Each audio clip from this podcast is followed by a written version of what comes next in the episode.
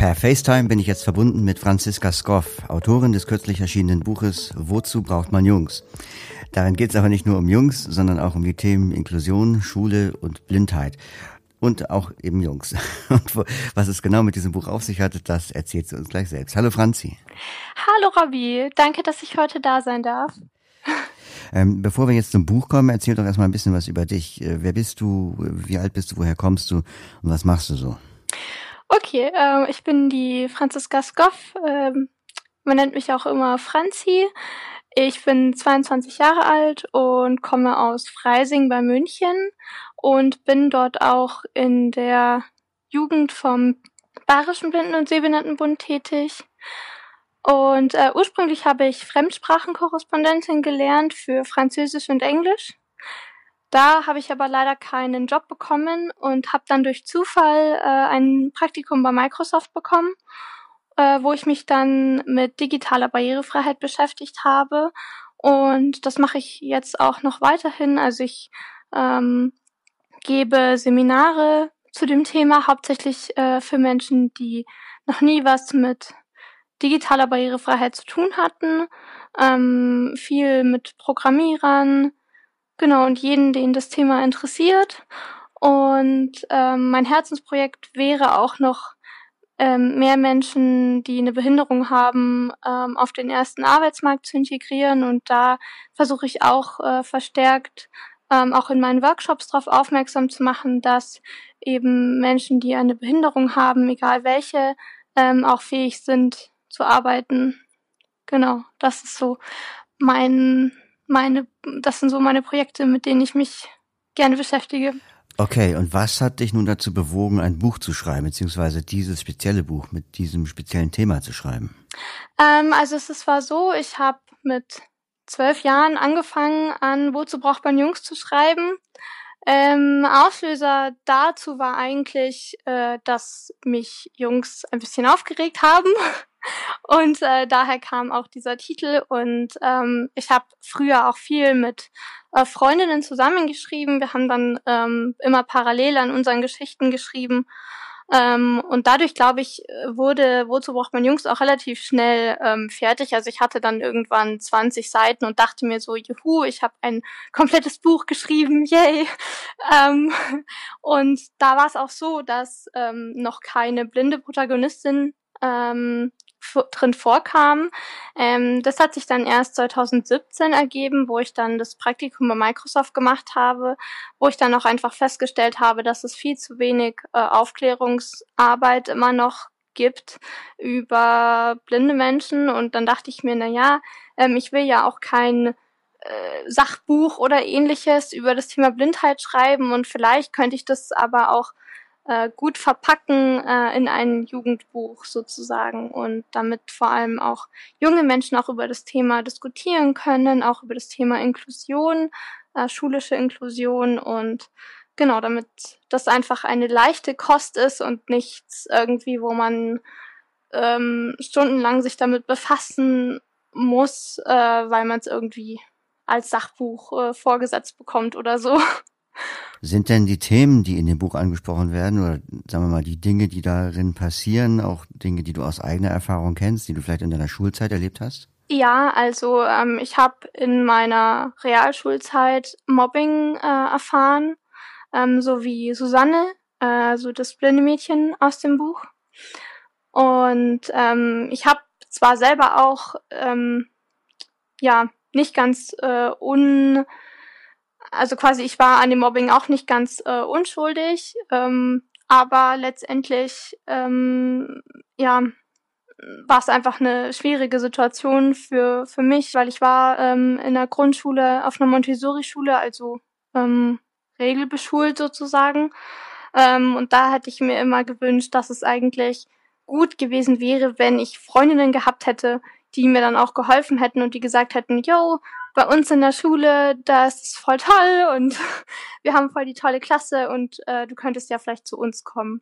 Aber das war nicht so und dann dachte ich mir, na ja, dann schenke ich quasi Susanne das, was ich mir immer gewünscht hätte. Genau. Interessant ist ja, dass die Ich-Erzählerin in dem Buch nicht die Blinde ist, sondern die sehende Freundin, äh, Sabrina heißt sie, glaube ich, ne? Ja. Und äh, das heißt also, es ist nicht eigentlich nicht deine Sicht, sondern du hast dich da in die sehende Freundin hineinversetzt. Warum dieses Stilmittel? Ähm, ich wollte das, also wie gesagt, erst gab es ja noch gar keine blinde Protagonistin. Und dann habe ich mir irgendwie gedacht, ich will das jetzt nicht alles umschreiben müssen, weil ich müsste ja dann auch Mimik und Gestik und alles, das müsste ich ja dann auch komplett äh, ändern, auch was sie sieht und so. Und da, das da war ich so ein bisschen ähm, fauler sozusagen. Ich wollte das nicht alles rausnehmen. Auf der anderen Seite wollte ich mir aber auch diese Herausforderung geben, ähm, dass ich quasi aus der Sicht von einer sehenden Person schreibe, weil da ist es natürlich äh, ganz, ganz wichtig, dass man auch äh, Mimik und Gestik äh, verwendet. Ähm, und äh, ja, auch, äh, ich wollte auch eigentlich, dass ja, so bisschen diese, diese Berührungsängste, die Leute vielleicht manchmal auch haben, wenn sie ähm, mit äh, blinden Menschen in Berührung kommen, sozusagen, die wollte ich ihr auch bisschen geben, damit ich eben auch zeigen kann, ja, wie sie sich vielleicht fühlt, also wie, wie man sich fühlen könnte, wenn man zum ersten Mal mit jemandem Blinden zu tun hat. Also es muss natürlich nicht, ähm, nicht alles zu hundertprozentig passieren, wie, wie Sabrina erlebt zum Beispiel.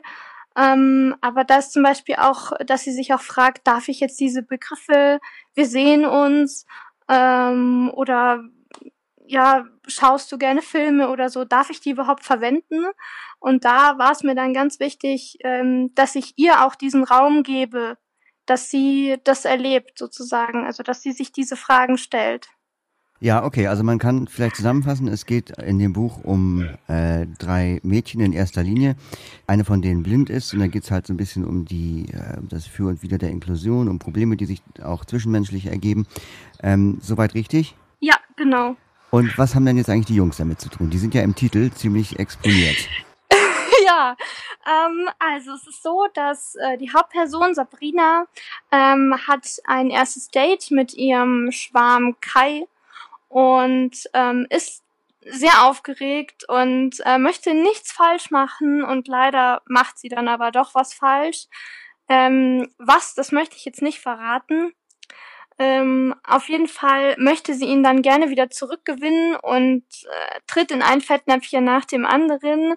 Ähm, hat vorher schon auch, ähm, also ja, vorher schon möchte sie ihn beeindrucken und es geht so ein bisschen schief und ähm, sie hat auch einen großen Bruder, der auch nicht gerade so toll ist, ähm, gerade wenn man in der Pubertät steckt und ähm, ihr Bruder eigentlich fast nichts mit ihr redet, äh, sich irgendwie ständig nur in sein Zimmer verzieht ähm, und am Computer hockt. Und ähm, dann aber äh, lernt sie einen äh, anderen Jungen kennen.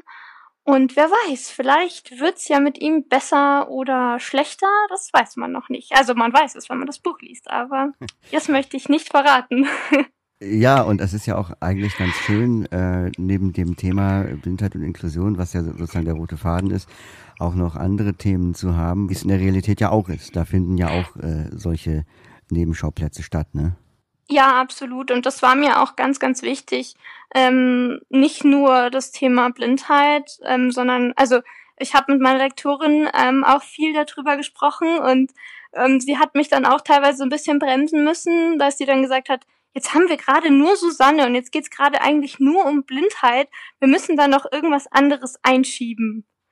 Und ähm, ja, dadurch konnten wir das dann gut ähm, auch so ein bisschen splitten, dass hin und wieder einfach ähm, Aspekte über die Blindheit eingestreut wurden und es nicht ähm, so im größten Vordergrund war sozusagen.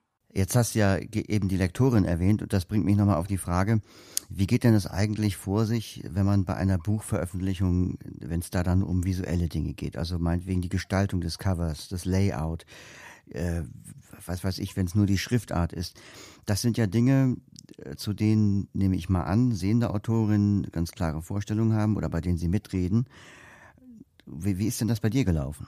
Also meine Lektorin hatte eine Vorlage für Normseiten, also die Buchseiten Und da haben wir das dann eingepflegt und ähm, meine Lektorin ist auch blind und dadurch fiel es uns beiden auch natürlich bisschen schwierig, äh, schwer, ähm, die ja die perfekt das perfekte Layout sozusagen zu finden. Aber Gott sei Dank ähm, hat habe ich ja einen Verlag ähm, in, im Rücken sozusagen, ähm, der mir das dann auch abnimmt.